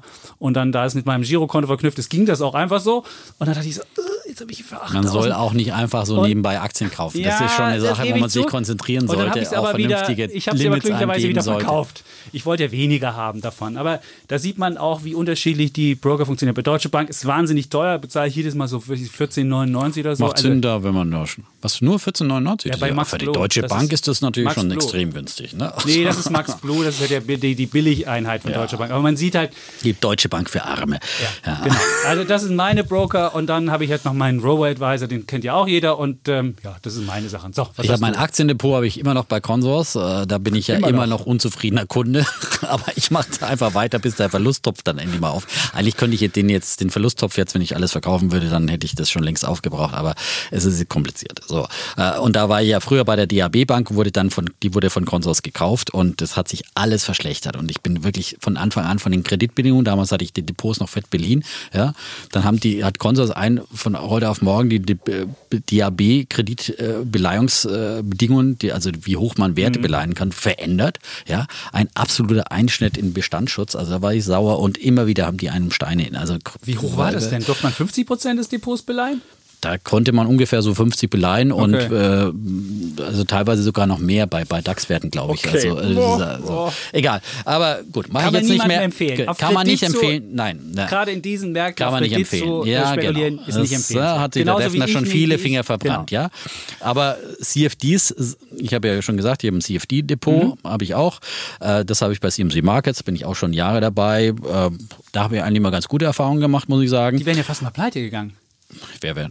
Ja? ja, doch. Keine die haben Ahnung. nämlich früher nie die Gegenposition eingenommen und irgendwann gingen die Märkte mal, weil die wissen ja, dass 80 Prozent der Kunden machen damit ja kein Geld und deswegen denkt man sich, na, wenn 80 Prozent kein Geld machen, muss ich das nicht abhatchen, die Gegenposition und habe viel mehr Gewinn. Das war die Idee und mhm. irgendwann gab es diese Marktbewegungen, die dann mal so komisch waren, dass auf einmal 80 Prozent der Kunden Gewinn machten und dann wären sie fast platt gewesen. Ja, da wären natürlich die Kundengelder dann auch weg, weil ja. das ist nicht wie bei Aktien, dass das, das Sondervermögen ist. Ist es nicht? Nee. Echt? Wenn der CFD-Anbieter tot ist, ist dein. Ja, da hast du nur, glaube ich, bis, ich weiß nicht genau, äh, nur bis zu 20.000 oder sowas hast du oh. garantierten Einlagenschutz oder sowas. Okay. Ja? Es ist auf jeden Fall, es ist einfach keine Aktie, die in einem Sondervermögen ist, ist, sondern du hast ja Contracts for Difference, das sind ja Art-Zertifikate. Also das sind wirklich ähm, okay. komplexe Dinge. Und äh, es, im Prinzip geht es darum, mehr oder weniger übertragen kaufst du eine Aktie äh, mit 20% Eigenkapital kaufst du eben 100% der Aktie. Ja? und früher, früher war es halt einfach so, dass die, die, die Hebel wurden jetzt, also die BaFin hat hier sehr stark reguliert und das ist gut so zum Anlegerschutz auch, weil früher war es halt wirklich, da waren die Hebel viel, viel größer. Da konntest du zum Beispiel den DAX mit 0,5% Eigenkapital kaufen, hattest also einen Hebel von 200. Ja? Und, ähm, so, und das, so ist übrigens dann auch meine Fehlspekulation auf den Schweizer Franken, Aha. von der ich letzte Woche erzählt hatte. Da war auch so ein Hebel von 0,5. Und da konnte man natürlich mit ein paar tausend äh, Euro Eigenkapital unheimlich viele große Bei Devisen Summen muss man auch so einen Hebel bewegen. haben, sonst passiert ja nichts. Ja, aber ja. es passiert und wenn dann halt sowas passiert, dass äh, so ein Kurs durchrutscht um 20 Prozent, du hast eine Riesensumme da, ja, mit, dann hast Aha. du halt da wirklich und damals gab es eben auch noch die Nachschusspflicht, ja, dass du halt mehr als dein Eigenkapital, das da drin liegt, äh, verlieren konntest, ja. Das war halt das eigentliche große Risiko, ja, und sowas so, sollte man nie eingehen. Das gibt es jetzt auch nicht mehr. Jetzt kannst du einfach wirklich nur noch im Prinzip deinen ganzen Depoteinsatz da verlieren und deswegen mache ich es jetzt halt immer so, wenn ich da Gewinne habe, dann wird halt immer wieder abgeräumt und ausgeräumt mhm. und das wird dann im, in, in meinem Aktiendepot äh, dann in Sicherheit gebracht, ja, dass man einfach da Gewinne abschöpft und dass man nicht Das Gute an CFDs ist nämlich, wenn dein Depot steigt, hast du aus, automatisch, kannst du automatisch mehr einkaufen. Also du kannst auch nicht realisierte Gewinne nutzen mhm. als äh, verfügbares Eigenkapital. Ah. Und das macht es natürlich interessant. Also, ne? Nein, aber ich meine, du ja, hast halt klar. halt immer wieder neue Mittel zur Verfügung. Deswegen mhm. sage ich, wenn ich immer erzähle, ja, ich habe mir das gekauft, habe mir das gekauft, äh, ähm, dann ist es halt so, dass du nicht unbedingt immer dann dafür, äh, dass du trotzdem voll investiert warst vorher, mhm. auch nicht unbedingt was realisieren musstest, sondern einfach mit. Die Hosse so, die Hosse. Die Hosse so die Hosse. So, so, und das, aber ich machte sie ja jahrelang und habe da, das ist, nach unten ist das halt richtig brutal. Mhm. Ja? Weil wenn es nach unten geht, dann ist es so brutal, weil dann wird nicht nur der Einzelwert ausgestoppt, sondern wird halt auch dein ganzes Depot dann zwangsliquidiert, wenn, wenn dein Eigenkapital nicht mehr ausreicht. Deswegen warne ich dringend davor zu meinen, jetzt hier bin ich ein halbes Jahr dabei und habe schon mal zwei äh, Aktien ein gutes Händchen gehabt und jetzt muss ich hier mhm. äh, alles äh, in CFDs reinstecken. Und da gibt es ja viele Anbieter, XTP ist auch ein großer. Ich würde eher einen großen nehmen, äh, ehrlich gesagt, nicht jetzt irgendwie, sie machen ja auch, was weiß ich, die, die kommen direkt oder wer auch immer alles Mögliche machen. ja auch CFDs? Äh, okay. also manche Banken machen auch, die haben dann mhm. irgendwie so White-Label-Lösungen von anderen, die sie da okay. machen, bieten es auch an. Flatex glaube ich auch. Ich würde es dann eher beim reinen CFD-Anbieter, okay. beim größeren machen. Aber muss jeder für sich entscheiden und dann würde ich vor allem würde ich mit dem Demokonto anfangen. Das bieten eigentlich die Großen alle an, äh, dass man wirklich mal probiert, mit CFDs da mit Spielgeld zu spielen, weil das kann wirklich so schnell verheerend in die andere Richtung gehen und dann sind einfach ruckzuck sind halt 20 Prozent Eigenkapital äh, dann auch wieder futsch. Ja, mhm. da ist sofort dein Eigenkapital weg. Also das muss man einfach da wirklich nur nur Spielgeld einsetzen und äh, erstmal. einen hohen Suchtfaktor, oder? Ich, wir haben das mal, ich das mit dem, mit dem Eckert haben wir mal um die Wette getradet, einfach mal für eine Geschichte. Und da sitzt ja wirklich vor so einem Bildschirm und das ist ja wirklich wie so ein Handelsbildschirm fast. Und das ist ja schon sehr gut. Dann sieht man so die Zahlen tickern und das ist rot und das ist grün und das ist wirklich, das hat ja schon was, wo man denkt, naja. so, oh, jetzt bin ich hier Master of the Börse. Also weiß ich nicht. Und es hat halt nochmal zwei gute Fakten, äh, dass du einfache Auslandsaktien teilweise auch kaufen ja. kannst. Und mittlerweile gibt es auch sehr viele ETFs äh, bei, also bei CMC aber auch bei anderen CFD-Anbietern. Bei CFD, äh, bei CMC gibt es die sogar teilweise ohne Haltekosten, weil das ist noch der nächste Faktor, was man wissen muss bei äh, CFDs. Ähm, diese Werte, die man da im Depot hat, ist ja quasi wie ein Kauf auf Kredit und auf darauf muss man auch nochmal Zinsen zahlen. Da hast okay. du Finanzierungskosten von mhm. etwa dreieinhalb Prozent oder sowas. Das muss man auch erstmal verdienen. Okay. So, aber für die ETFs, äh, ja. CFDs auf ETFs, äh, zahlt man zumindest bei CMC ähm, keine Haltekosten. Aber das ist dann dein Vermögen. Jetzt muss ich ja selbst mal fragen. Das dann gehört dann dir nicht, dass der, nicht, dass der, wenn der CFD-Anbieter bleibt, dass dann auch dein ETF weg ist. Der ETF ist dann schon Sondervermögen. Ich glaube, nein, das, das sind ja auch immer noch CFDs auf ETFs. Ich äh. kaufe ja nicht den ETF, sondern ich kaufe einen CFD okay. auch wieder äh, mit 20 hm. Prozent nur Eigenkapital. Da Ach muss man so. Ja, da, nein, nein, nein. Du kannst nicht den ETF direkt kaufen, sondern ah, kaufst okay, eben gut. einen CFD auf einen ETF.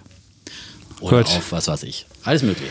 So, also wie gesagt, da aber da gibt es halt zum Beispiel die ARC-ETFs, äh, äh, die habe ich mir auch geholt, die du mal empfohlen hast. Ja, die, die sind ja cool. bei Broker nicht so Ich habe nichts empfohlen, das war eine Idee. Idee. Oh Gott, keine, nein, oh Gott das wird keine, keine Empfehlung. Nein, nein, nein. Also, ARC-ETFs sind schon aber jetzt nochmal ganz klar, nochmal ganz klar, ja, also bevor ihr wieder, wir wollen hier wirklich, wirklich, wirklich keine, keine Gier schüren und deswegen müssen die CFDs-Anbieter äh, ja immer in den Werbungen dann auch sagen, hier bei uns verlieren Kleinanleger 79 Prozent, mhm. äh, 79 Prozent der mhm. Kleinanleger oder die bei uns investieren, verlieren Geld. Geld, beim anderen sind es 81 Prozent. Das ist so ungefähr die Rate. Ne? Äh, das muss man sich, sich klar sein. Und äh, man wird da wahrscheinlich erstmal sehr, sehr viel Lehrgeld bezahlen müssen. Deswegen erstmal mit einem äh, Spieldepot da beginnen. Okay. Ja, und auch dann äh, im zweiten Schritt nur mit wirklich kleinen Summen und Gut. dann immer wieder was rausziehen. Weil jetzt haben wir einfach immer klar sein, dieses CFD. Jetzt weiß jeder, was CFDs sind, war auch eine Frage, die haben wir damit jetzt auch beantwortet. Genau, ich Also CFDs, jetzt ja, weiß genau. jeder, was ja, aber wie, man muss wo. Das, kannst nicht einfach nur sagen. nein, das ist wunderbar. Dann so. wissen die Leute auch, was es ist. Und, man, und wirklich ist es immer wichtig, dass man sich nicht von anderen beeinflusst. Jeder macht seine eigene Strategie, überlegt sich, wie risikofreudig bin ich und dann macht man seine Strategie, die zieht man durch. Und wenn dann jemand anders 10 Prozentpunkte mehr hat als man selbst, dann muss man das aushalten. Denn immer, wenn man sich vergleicht und immer sagt, ja, ist das ist das ist wie im normalen Leben ist das der sichere Weg ins Unglück. Und ich habe ja schon Börse das letzte auch. Mal auch von meinen Verlusten erzählt, ja. Also das muss man ja auch äh, dann, dann sehen, ja, dass das dann auch dazu gehört, was man dann auch halt aushalten muss. Und da steigen ja dann viele aus und sagen, oh, jetzt habe ich hier so und so viel Prozent verloren, jetzt will ich damit nichts mhm. mehr zu tun haben. Und das möchten wir eben vermeiden, dass diese neue junge Anlegergeneration irgendwie jetzt erstmal äh, auf Teufel rauszockt und dann im nächsten Jahr sagt, oh shit, alles verloren und es ist doch äh, ein großes Casino, sondern äh, es gibt eben viele Möglichkeiten und die sicherste ist einfach breit in ETFs gestreut anzulegen. So und äh, dann hat es mit Casino gar nichts zu tun. CFDs sind ein bisschen mehr Casino, das muss man einfach so sehen. Gut, jetzt kommen wir aus dem Casino raus und machen mhm. das nächste Türchen auf. Willst du nochmal deinen tollen Ton hier rübergeben? So was also der, Welchen Ton? Achso. So. das, das klingt eher, weiß ich nicht, eher anders. Aber egal, wir haben noch Verena und Verena hat geschrieben per Instagram und hat über den MLP-Berater geschrieben, der ihr ähm, der ihr Sachen ähm, ja empfohlen hat und die sie jetzt hat. Und jetzt hat sich das Portfolio mal angeguckt und hat halt festgestellt, dass der MLP-Berater ähm, 0,6 Prozent jährlich dafür an Gebühr bekommt. Und zwar, wenn man jetzt aktive Fonds beispielsweise kauft oder empfohlen bekommt, dann ist ja beträgt diese, diese, diese Fondsgebühr, die jährliche ungefähr zwischen 1 und 1,5 und wenn man teuren kauft, 2 Prozent. Und davon bekommt immer derjenige, der den Fonds empfohlen hat, bekommt jährlich eine Gebühr von Aber du musst dazu sagen, sie schreibt auch, dafür zahlt sie keinen Ausgabeaufschlag. Genau. Das ist auch wichtig, weil normalerweise zahlst du bei einer Bank ein Ausgabeaufschlag und die Bank kriegt immer noch mal von der und das wird ja mittlerweile transparent ausgewiesen. So ist es. Ja, äh, auch normale Banken kriegen dann eben diese 0,6 Prozent. Genau. Wenn hier kein Ausgabeaufschlag anfällt, ist das schon mal ein Vorteil. Mhm. Und sie ist auch mit den Fonds ganz zufrieden, die sie da bekommen hat. Sie hat irgendwie Tech, Indien ist nicht so doll gelaufen und so weiter. Jetzt hat sie aber durch, auch durch uns animiert die, die ETF-Mischungen festgestellt und nun fragt sie, ja, MLP-Berater, soll ich da eher Geld wegnehmen und was kann überhaupt der MLP-Berater machen und was soll ich selber machen? Ja. Dima, du hast ja, wir haben ja da eigentlich eine relativ dezidierte Ansicht ja, gehabt. Gut, wir sind ja eher die, die Fans vom selber machen, so weil wir sagen, ähm, die Berater wollen im Prinzip dann doch immer mit einem Geld verdienen und einem irgendwas verkaufen. Und ähm, in dem Fall, also mit dem in dieser Fondsfrage, da finde ich es absolut fair. Also wenn er 0,6 Prozent davon kriegt äh, und keinen Ausgabeaufschlag, dann fährst du da besser, als wenn du ihn fast direkt bei, bei, bei einer Direktbank so diesen aktiven Fonds kaufst. Das kann man mal machen. Aber in der Regel wollen MLP-Berater ja im Prinzip dein ganzes Vermögen verwalten. Mhm. Und dann kommen sie nämlich mit den Versicherungen und hier eine Lebensversicherung und da nochmal eine, äh, die und die Versicherung und die Komplettlösung. Also sie wollen im Prinzip dann und am liebsten haben sie Zugriff auf das ähm, auf dein, äh, dein Konto, damit sie da auch nochmal irgendwie alles, äh, alles sehen und dir immer nochmal und so und dann kommen die immer und sagen, ja, wir nehmen ihnen diese schwierigen Entscheidungen. Die MLP konzentriert sich ja auf die Akademiker, mhm. ja, die natürlich da auch oft äh, großen Bedarf haben und äh, auf der anderen Seite natürlich stressige Jobs haben, wo sie sich nicht drum kümmern wollen und dann ist das natürlich ein gefundenes Fressen für so einen MLP-Berater. Deswegen sagen wir immer, ihr müsst euch selber informieren. Egal, ob ihr dann selber mit ETFs anlegt oder ob ihr zum Berater gebt. Aber mhm. Nicht zum Berater gehen und sagen, jetzt verkaufen wir mal irgendwas, genau. weil sonst wird man einfach über den Tisch gezogen. Ja?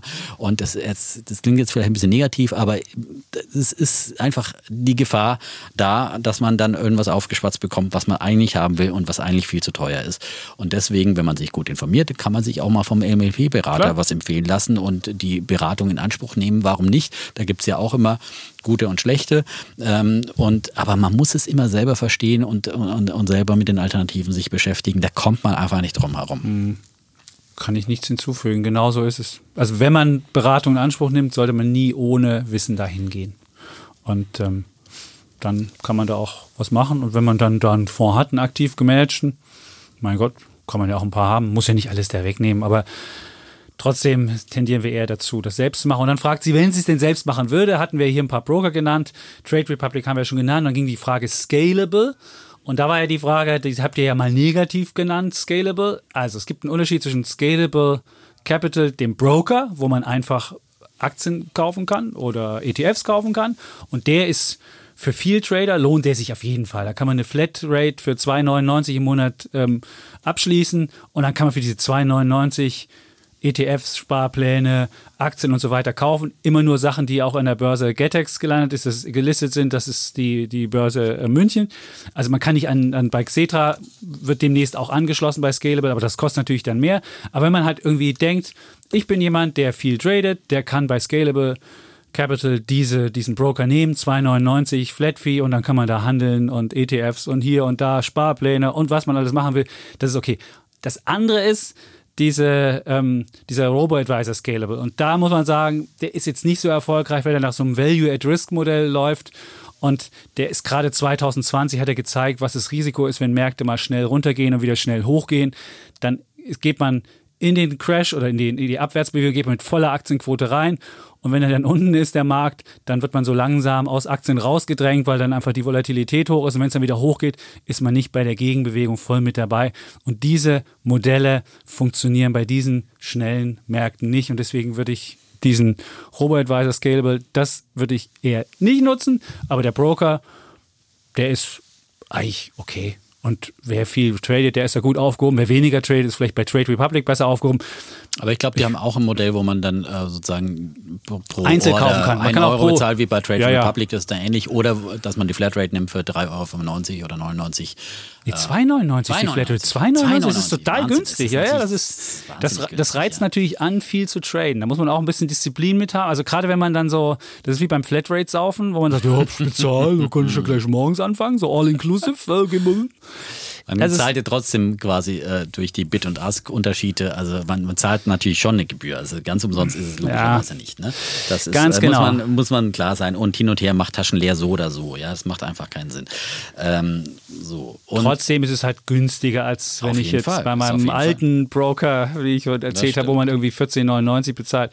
Das ist teurer auf jeden Fall. Ja, das, das ist scalable. Auch, wie gesagt, auch die Konsors dieser Welt, die haben hm. sie jetzt auch schon mal bewegt. Bei bis 25-Jährigen sind sie jetzt auch günstiger oder was. Die, okay. Ja, und du arbeitest dran, dass es auch noch weitergeht. Ja, ich muss denen wieder mal eine E-Mail schreiben. Dann Ultimativ mit Kündigung drohen, ja? Genau, dann kommen wir. nehmen Sie jetzt nicht mehr ernst. Ich habe schon so oft gedroht. Ja, aber ich finde, man kann immer es alle ihr da draußen, ihr solltet schon immer wieder ab und zu mal, wenn ihr nicht zufrieden seid, hm. das der Bank mitteilen. Die sollen schon spüren, dass da ein Druck auf dem Kessel ist jetzt hier. Ich meine, das ist, ist wirklich äh, wie damals, als die Online-Broker an den Markt kamen. Und da sind wir auch gleich bei Philipp und seiner genau. Frage. Äh, der schreibt, die, äh, wie würdet ihr denn auf die Renaissance des Aktienhandels in der Bundesrepublik setzen? Mit welchen Brokern? Das war ja schon mal eine Idee, die du neulich als Bulle der Woche hier Stimmt, vorgetragen hast, wo du einige Broker-Aktien vorgestellt ja. hast und er nennt jetzt hier ein paar davon, die wir auch genannt haben. Flatex hattest du auch genannt, hm. die mittlerweile Flatex de Giro heißen und die äh, in den, M, in den S-DAX aufsteigen am 21. Dezember. Die Sino AG, die immer noch 16 Prozent an Trade Republic hält und Wall Street Online, die einen hohen Anteil an smartbroker.de haben. Und er meint ja, äh, dass die, die letzten beiden noch vielleicht, vielleicht viel Potenzial noch hätten. Also äh, Flatex, DeGiro, die sind ja jetzt mittlerweile ähm, Europas führender Online-Broker ähm, durch diese Übernahme von äh, DeGiro. Ähm, sind jetzt natürlich wirklich ganz schön gewachsen, sind, äh, glaube ich, 1,5 Milliarden, ja, Marktkapitalisierung von 1,5 Milliarden Euro. Und das ist jetzt natürlich schon ein ganz schön großes Unternehmen. Und ich fürchte halt, dass äh, Flatex war halt eigentlich immer der Billigheimer und hatte da immer ein Alleinstellungsmerkmal in Deutschland, äh, weil sie mit die, die günstigsten Fees hatten. Und dann haben sie ja noch diesen Move gemacht, dass sie meinten, jetzt die Depotkunden auch noch äh, mit einer Depotgebühr belasten zu müssen, weshalb ich ja dann zwar mir da mal ein Depot eröffnet habe, aber da nie hingegangen bin, weil ich da echt keinen Bock drauf hatte, wenn ich da einfach nur ein Depot habe, dass ich dann auch noch äh, Depotgebühren zahlen soll. Ähm, und ähm, so, und ich glaube, äh, die haben natürlich auch Wachstumszahlen. Ich hatte den neulich auch zu diesem äh, zu dem äh, Listing im, im S-DAX dann ähm, mal kurz im Interview den Chef Niehage und sagen, die spüren natürlich auch diesen, diesen Boom an den Märkten und viele neue Aktionäre und viel mehr, viel mehr Handelsvolumen ist klar. Aber auf der anderen Seite mit dieser Marktkapitalisierung ist schon, finde ich, viel im mhm. Preis enthalten.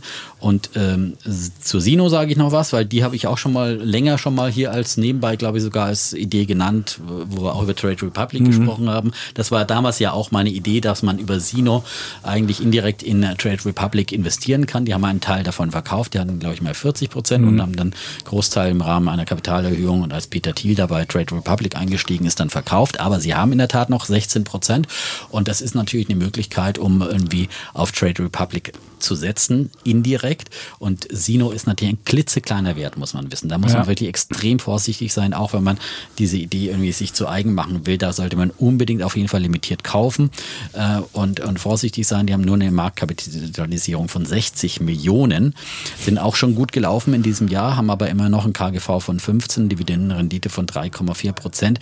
Also da kann möglicherweise vor allem auch, wenn Trade Republic weiter wächst, äh, schon allein dieser Trade Republic, weil die haben ja selber, sind ja auch selber im Broker, mehr, glaube ich, für mehr so Daytrader. Für Daytrader. Also wenn man Daytrader ist, mhm. Sino, die, hatte, die haben so das komplette Programm, alle Börsen, alle Sachen, die verstehen sie auch so. Und die wachsen auch nicht über diese Daytrader so groß. Also aber ja, Sino ist halt spezieller Spezialbroker für alle Leute. Aber wenn der Daytrader wieder, wenn das wieder ein angesagtes Wesen wird, und in Amerika sieht man das ja, können sie auch darüber noch wachsen. Hm. Aber wie gesagt, vorsichtig. Aber es ist der riskantere Wert, muss man gesagt, sagen. Ich, die hab ich ich habe die immer noch im Depot und die ist jetzt auch gut gelaufen und so.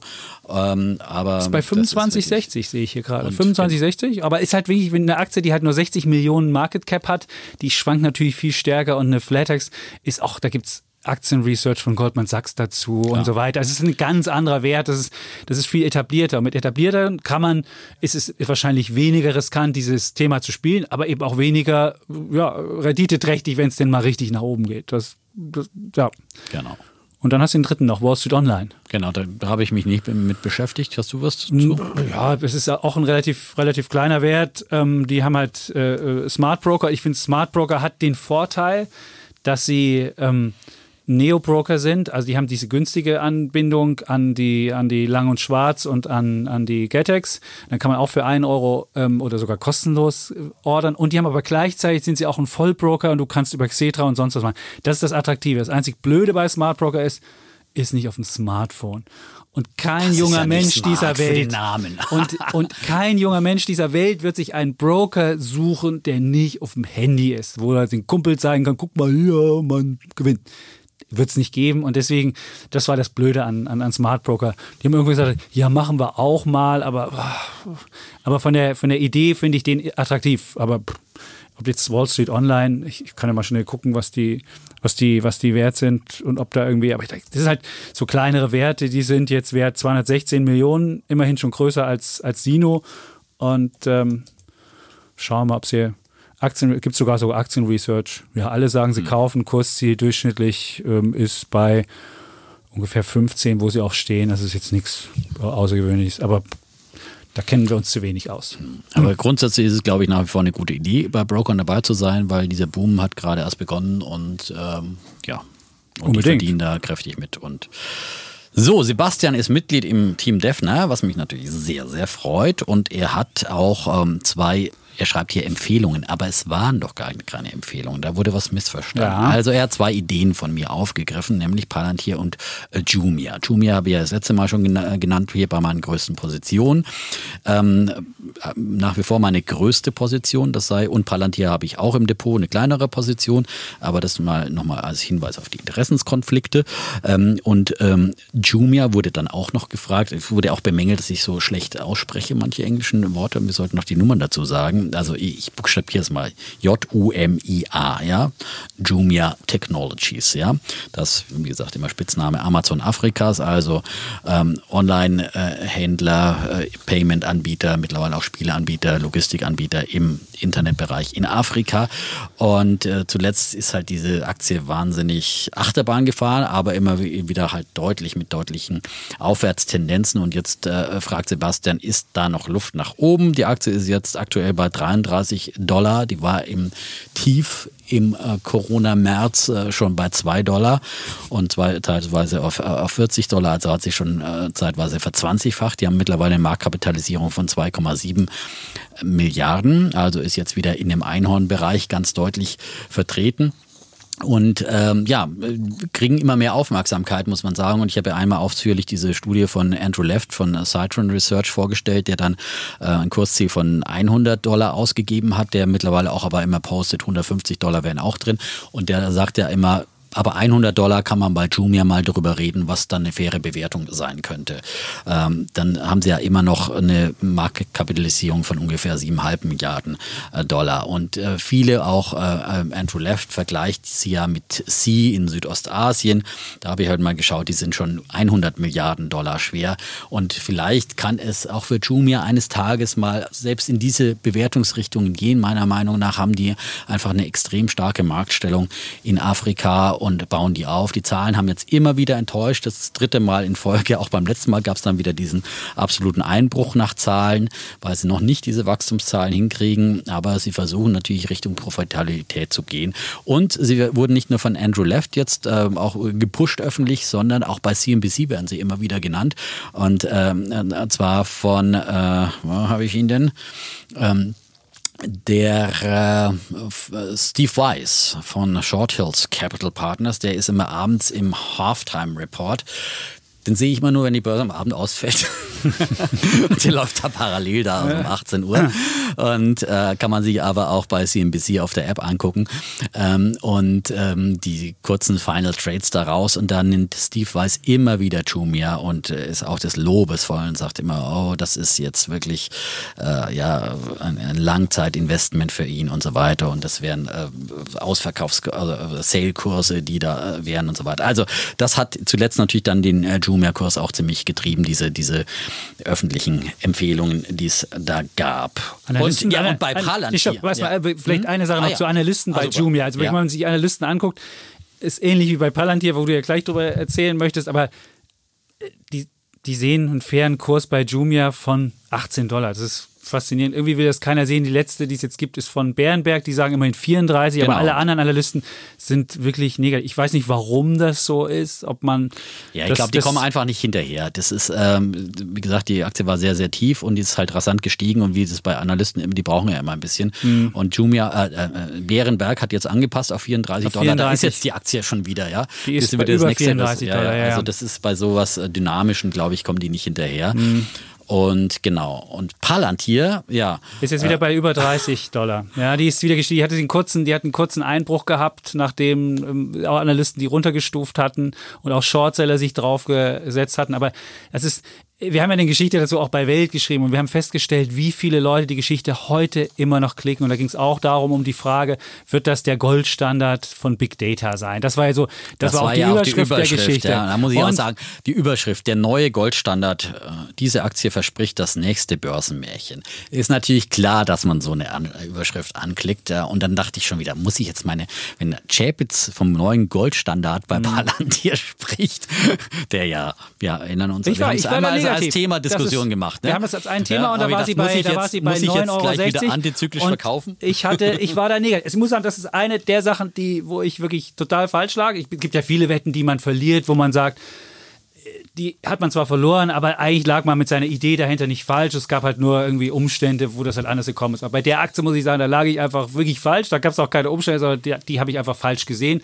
Und irgendwann ist sie halt entdeckt worden von wem auch immer. Und jetzt haben sie sogar Kontrakt bekommen mit, mit, der, mit irgendeiner amerikanischen. Mit der FDA gestern. Mit der FDA, genau. Ein, einen Vertrag. Aber der ist relativ klein. 44 Millionen und ja. dafür im Nachhinein ist die, da ist die Aktie gestern um 21 Prozent mhm. gestiegen, so hat also ungefähr 8 Milliarden Dollar mhm. an Wert dazu gewonnen für einen Auftrag von 44 Millionen. Na, da hätte jetzt der Herr Chapitz sagen müssen, ops, da stimmt aber die Relation nicht ganz. Aber das zeigt ja einfach nur, dass die Aktie äh, entdeckt wird und welches Potenzial sie auch mit ihrer Technologie hat, ist äh, auszuweiten, weil sie ist einfach, wie ihr geschrieben habt, der Goldstandard im Bereich Big Data. Ne? Also habt ihr auch es mit so Thomas Rappold gesprochen. Es scheint, wir haben mit dem Rappold gesprochen und da war sie, da hätte man sie noch kaufen können für 22 Dollar die Aktie und mittlerweile ist sie wieder über 30 und da scheint irgendwas, irgendwas dran zu sein. Und der meinte ja, die Aktie könnte auch eine 100 Milliarden ähm, wert sein. Ich gucke mal, wie viel sie jetzt wert glaub, ist. Jetzt hat sie 50 Milliarden, das heißt Jetzt hat sie 50, also können ja. sie nochmal verdoppeln. Das war so die Idee von Rappold. Und Rappold, muss man sagen, ist ein wirklich cleverer Investor aus dem Schwabenländle, der. Ja, hat ja auch schon viele Bücher über Peter Thiel zum Beispiel. Ja. Deswegen ist er gerade bei Palantir so drin, weil er ja auch eine Biografie über Peter Thiel gesprochen, geschrieben hat. Und Peter Thiel ist ja einer der Gründer eben von ähm, Palantir. Und äh, ich hatte Thomas Rappold damals ja auch äh, zum Börsengang da bei mir in der Börse am Abend und da hat er das auch schon gesagt. Mhm. das war Also- einer der Börsengänge, wo man noch ja wirklich wochenlang hätte einsteigen können, Genau, bevor da war eben auch der Hype nicht abhob. so groß, weil die Skepsis ja eher groß war Mhm. bei Palantir. Keiner wusste so richtig, das ist eine Blackbox. Politisches Risiko. das war ja Politisches meine Risiko. Argumentation. Da muss ich Genau. sagen, habe ich falsch gelegen und ähm, Glückwunsch. Es ist die, äh, okay. die Wette, die ja, Wette, die, die Wette denke ich, geht dann Wenn nicht. Ja? In zwei Wochen machen wir unsere große So. Wettauflösung und keine Ahnung, ich weiß auch gar nicht, wie, wie wir stehen, aber ähm, das lassen wir uns dann mal überraschen. Gut. Es geht auch wirklich nicht immer nur ums Recht haben, sondern die Wetten machen, weil, weil neulich dann auch mal jemand schrieb, ja, eure Wetten, die könnte man ja gar nicht so, äh, wir sollten noch lieber ein Wikifolio machen oder sowas. Es ist, die, die Wetten sind jetzt nicht immer wirklich auch nur Anlageideen, sind einfach nur eine Wette um, so ein kleines Spielchen am Rande. ja. Spielerisch unsere Äh, Meinung mal in eine Wette sondern, zu gießen. also das heißt auch nicht immer, dass ich jede Aktie, die ich, auf die ich dann da wetten würde, zum Beispiel Delivery Hero, habe ich ja damals auch dazu gesagt. Wir haben halt ein Thema gemacht, da mussten wir halt auch eine Wette machen. Deswegen würde ich, hätte ich die Delivery Hero Aktie auch nicht gekauft, zum Beispiel, habe ich auch dazu gesagt. Ähm, muss man auch immer ganz klar nochmal da sehen, aber wir brauchen ja auch diese Themen, wo wir auch unterschiedlicher Meinung sind und äh, die definieren wir einfach da immer. Und äh, deswegen sind das jetzt nicht die ganz großen Anlageideen dann immer unbedingt, was bloß weil es ein Diskussionsthema ist. Das auch nochmal dazu Gut. gesagt. Hast du nochmal einen Disclaimer für die Wetten genannt? Disclaimer, Disclaimer, Disclaimer. alles Ja, so. ja, so.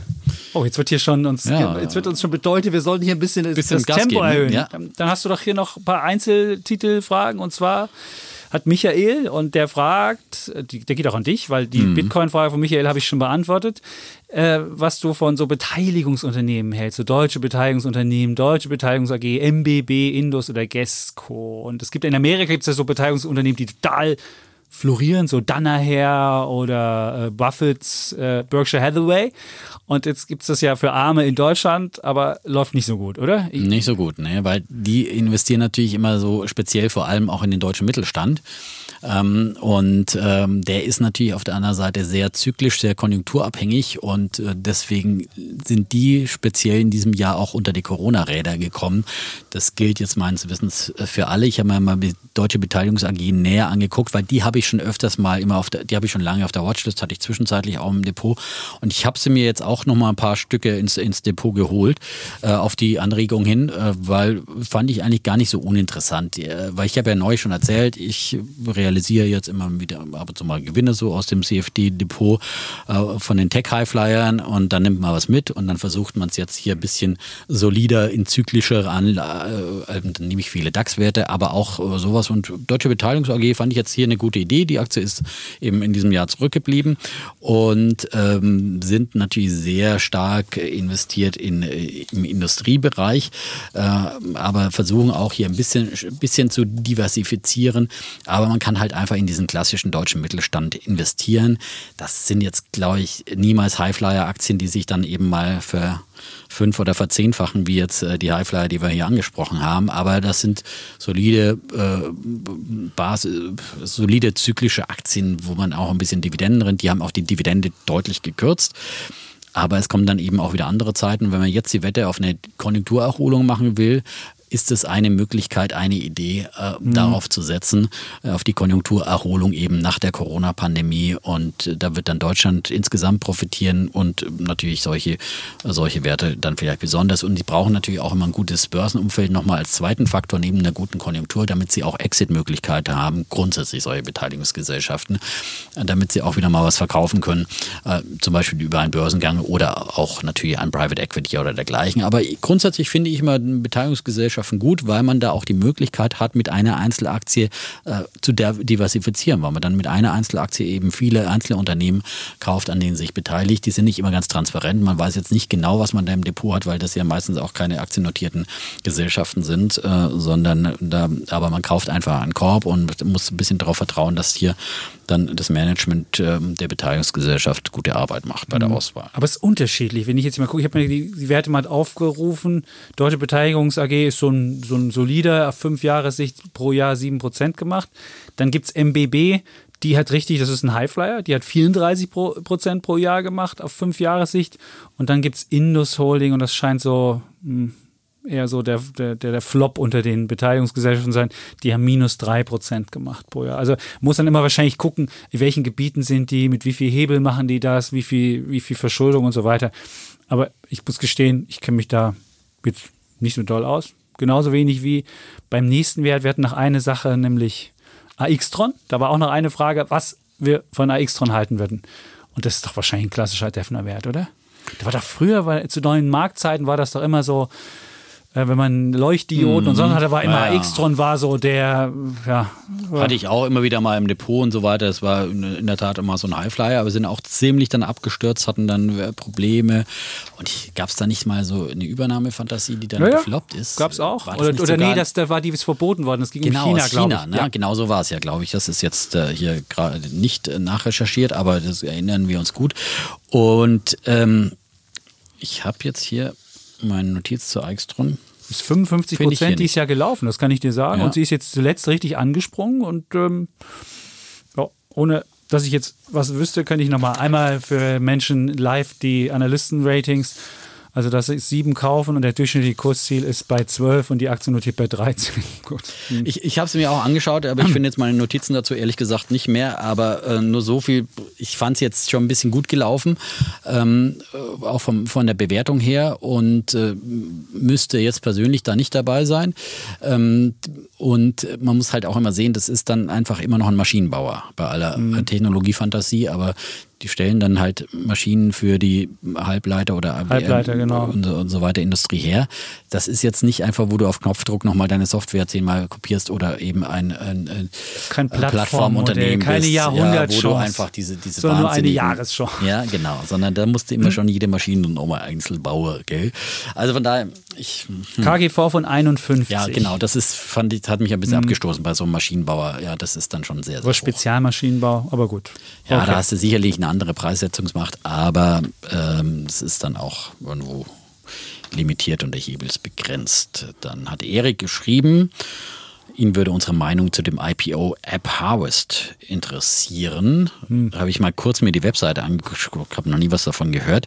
Also die machen äh, so äh, ja, Indoor Farming und sowas. Ne? Also ein Treibhäuser, äh, wo man irgendwie dann Tomaten züchtet, auto, möglichst automatisch mit künstlichem Licht beleuchtet und so weiter und so fort. Äh, weiß jetzt aber auch gar nicht, wann, wann die an die Börse gehen wollen und so weiter. Aber ich finde, das ist natürlich schon äh, eine, sicherlich auch ein interessanter Zukunftsmarkt. Da muss man aber dann mal gucken, was die kosten würde, wenn sie mhm. an die mhm. Börse geht und so weiter. Das kann Holger dann bestimmt gut erklären nochmal. Aber ich glaube, das ist äh, schon einfach noch sehr, sehr aufwendig, äh, unter solchen Bedingungen dann Nahrungsmittel herzustellen. Aber Nahrungsmittel und als Tech ist schon, glaube ich, nicht so schlecht. Da haben wir Idee, ja, haben wir, die Idee ist nicht schlecht, aber man muss halt schon, wissen, was soll das Ding kosten? Ist das auch skalierbar? Genau. Kann man da irgendwie, weiß ich nicht, dann gibt es ja so Vertical Farming, da kann man das irgendwie nach oben und sonst wie züchten. Aber da gibt es halt nicht so viel Informationen zu, deswegen kann man jetzt nur einfach sagen, okay, muss man gucken, ist da ein großer addressable Market, ist da ein Wachstum? Und wenn Tech, also Nahrung als Tech ist ja ein Bereich, der wahrscheinlich in den nächsten Jahren auch boomen wird. Und ähm, ja, aber jetzt sagen, kaufen oder nicht, ja, ja er argumentiert ja auch mit der steigenden Bevölkerungszahl. Das ist sicherlich ein Megatrend, der dann da ist, aber ähm, da gibt es natürlich schon noch die traditionelle Landwirtschaft, die äh, industriell äh, da viel, viel günstiger nochmal äh, dann Nahrungsmittel produzieren kann. Der Verbraucher ist ja da aber sehr preissensitiv, der, der achtet ja dann schon. Und ich meine, so eine Tomate aus dem äh, Treibhaus äh, mit, äh, mit UV-Licht oder wie schmeckt ja, da wage ich jetzt mal zu bezweifeln, ob die wirklich so lecker schmeckt, wie wenn sie an der Sonne Italiens gereift ist. Also ähm, das äh, mag da vielleicht schon nochmal ein Unterschied sein. Und ähm, keine Ahnung. Da wäre ich vorsichtig, wenn man jetzt auf so einen Megatrend äh, setzen will, dann finde ich ja immer noch die Bayer, die absolut äh, günstig ist momentan, äh, niedrig bewährt ist mit der Monsanto-Übernahme, die halt da wirklich äh, sich speziell in diesem äh, Bereich ähm, positioniert haben, sehr, sehr stark. Ähm, und ähm, glaube ich, das ist das dann eher die, die natürlich die größere Wette auch und äh, ähm, ja, möglicherweise auch, auch interessanter. Auch da habe ich äh, Aktien. Bayern habe ich auch. Bayer, Bayer. Bayer. Bayer, nicht Bayern, nein, Bayer. Du ja. hast. Es gab schon einen Menschen, der geschrieben hat, wegen unserer Fußballdiskussion, wäre hier ausgestiegen und hat uns noch eine letzte Mail geschrieben. Ich wollte nur sagen, schönes Leben noch und so weiter. Das und, war offensichtlich ein Dortmund-Fan. Ich weiß es nicht, aber er meinte, er meinte Nachdem wir, hätten, wir einmal beide auf Dortmund so eingeschlagen haben. Ja, ich würde es vermuten. aber wir lassen das Thema Fußball einfach, damit können wir hier keine Freunde machen. Nee, ja? nee, wir können wir haben damit beide nicht Vereine, punkten, ja? die jetzt Das der, nicht so gut beleumundet sind. Das muss man dazu sagen und deswegen lassen wir das Lassen besser. wir es einfach, ja. Kommen zur Frage von ähm, ähm, Moritz, nee, Mauritz? Mauritz steht hier, ähm, habe ich extra rüber kopiert. Es geht um Steuern. Wir haben zwei, äh, zwei Steuerfragen bekommen. Wir machen auch keine Steuerberatung, das vorweg. Und die Frage, die uns relativ viele Leute stellen und die auch äh, Mauritz stellt, ist halt einfach, soll man seine Steuerfreibeträge, die man jedes Jahr hat, soll man die nutzen? Und jeder Sparer hat, sofern er noch sonstiges Einkommen hat, 801 Euro Sparerfreibetrag. Und die kann man entweder Dividenden oder Zinseinnahmen oder Kursgewinne oder was auch immer, das kann man ausschöpfen. Und wenn man jetzt noch äh, Rentner oder Studierender ist und kein großes Einkommen nebenbei hat, kann man auch noch diese Einnahmen äh, kann man auch noch Einnahmen äh, machen, die man äh, mit seinem mit meinem normalen Freibetrag im normalen Leben noch mit vereinbaren. Und die Frage war jetzt einfach, soll man das jedes Jahr ausnutzen, um ähm, dann am Ende nicht, wenn man dann irgendwann alles mal verkauft in 100 Jahren und dann mit einem Mal so viel Steuern zahlen muss und das vielleicht steuerunschädlicher immer auf der Strecke macht und dann weniger Steuern zahlt, weil man jedes Jahr seinen Freibetrag ausübt. Ja, was sagst du dazu? Also, ist Ja, eine ich- Strategie? Ja, Ja, ich finde, man kann das schon machen, gerade am Anfang, wenn das Depot ja noch kleiner ist. Irgendwann ist es ja dann irgendwann Sollte da es so hast- groß ja, sein. es sollte es so groß sein, dass du ein bisschen mehr Gewinne noch hast und so. Und dann, aber am Anfang kann man das mal machen. Äh, Ich finde es halt dann vom Psychologischen dann nicht mehr so schön, wenn da wieder so ein realisierter Gewinn da ist und man sieht dann gar nicht mehr den Gewinn. So aber natürlich 800 Euro und dann äh, 25 Prozent dann davor sparen, kann man schon mal mitnehmen, ja, die, die 200 Euro. Und ähm, aber das, das äh, wird sich dann irgendwann mal erübrigen, hoffentlich, weil dann irgendwie auch die Gewinne größer sind und äh, Und er hat eine Rechnung uns hier vorgeschlagen. Und man muss sagen, die Rechnung, die er hatte, die stimmte auch. Das ist völlig okay, dass man das so das machen war, ich, kann. hab's, ich bin ausgestiegen bei der Rechnung. Na, man kann Ja, das mit dem so Freistellungsvertrag, Rechner. das ausnutzen, das ausnutzen. Man kann da vieles, man kann da vieles ausnutzen, aber man muss dann wirklich diszipliniert sein. Also zum einen darf man nicht die Transaktionskosten unterschlagen, die man da hat. Also wenn man verkauft und kauft, hat man Transaktionskosten. Und man muss natürlich diszipliniert sein. Man muss nicht dann denken, oh, wenn ich jetzt beispielsweise, ich habe jetzt Biontech äh, äh, verkauft und denke mir so, ah, vielleicht kriege ich sie morgen noch billiger. Und wenn man das dann wieder macht, dann hat man noch ein Anlagerisiko dazwischen geschaltet. Dann geht es nicht nur mit dem Steuern, sondern hat man auch das, dann noch andere Sachen. Oder wenn man das mit ETFs machen würde oder sonst was. Deswegen muss man das wirklich, wenn dann machen, diszipliniert und muss auch wirklich die anderen Kosten machen. Ich persönlich würde, wenn ich jetzt vielleicht eine Verlustposition mal von einem Jahr habe, würde ich vielleicht sagen, dann realisiere ich auch mal eine große Gewinnposition, was zu verrechnen. Aber das als wirkliche Strategie, wo ich mich jedes Jahr hinsetze und gucke, dass ich bis zum letzten Cent das ausrechne. Das Also mit den Verlustpositionen, das finde ich wichtiger, dass man die wirklich konsequent realisiert. Hatten wir schon oft jetzt Ja. mit Wirecard angesprochen. Sollte man auf jeden Fall noch in diesem Jahr tun, wenn man es immer noch nicht gemacht hat. Bevor die Aktie ausgebucht wird und ja. dann steht sie mit Null drin und man dann hat echt ein Problem, dann das noch irgendwie äh, bei der Steuer äh, anzurechnen und das ist wirklich, ähm, ja. So, jetzt haben wir noch, noch äh, ja, viele, viele Fragen. Die Frage wäre, wir haben jetzt wieder unsere Stunde 17, glaube ich. Ich weiß nicht, du hast, du hast die Uhr mitlaufen. Ja, aber vielleicht ja. die letzten ETF-Fragen, die jetzt noch, Ich finde die auch die. ETF-Fragen sind wichtig. Also die Steuerfragen sind dann auch teilweise Ja, aber die, speziell. ETF, die dann Frage ist, ob wir die sich genau- ETF-Fragen das nächste Die Mal noch hinten dran machen oder ob wir die heute noch und dann für eine Stunde 30 Menschen ähm, machen. Ja, ich würde sagen, wir nehmen dann die ETF-Fragen bis zum nächsten Mal mit, aber Genau. machen ansonsten doch eine normale Folge mal nächstes Genau, nächste Mal Woche machen wir eine normale Folge, aber haben noch ein paar, mit ein paar ETF-Fragen. Also wir machen So nicht wieder. Q&A, sondern wir haben Bullen und Bären und der Defner wird dann sein Buch mitbringen und wird dann, ich meine, die- diese Verrissgeschichte, das hat die Menschen so um, das, ich glaube, du bist jetzt der neue, Ich bin der neue, Reich Ranitzky der des neue Reich Finanzbuchs. des Finanzbuches. Ja, Dieses super. Buch, das ich nächstes Mal besprechen werde, ja, ist äh, durchaus. Und das hören Sie nächste Woche. So, bei also Defner das, und ein besserer, besserer Cliffhanger hättet ihr wirklich nicht. Und ich meine, der, der Finanzbuchverlag, von denen war das jetzt? Die werden jetzt zittern eine Woche. Wenn sie fragen, wie wird, wie wird der Reich Ranitzky, wie wird er reagieren? Wird er das Buch empfehlen und wird dann, werden die Leute dann die Buchläden stürmen oder denn das zu Weihnachten ihren Lieben verschenken oder was auch immer?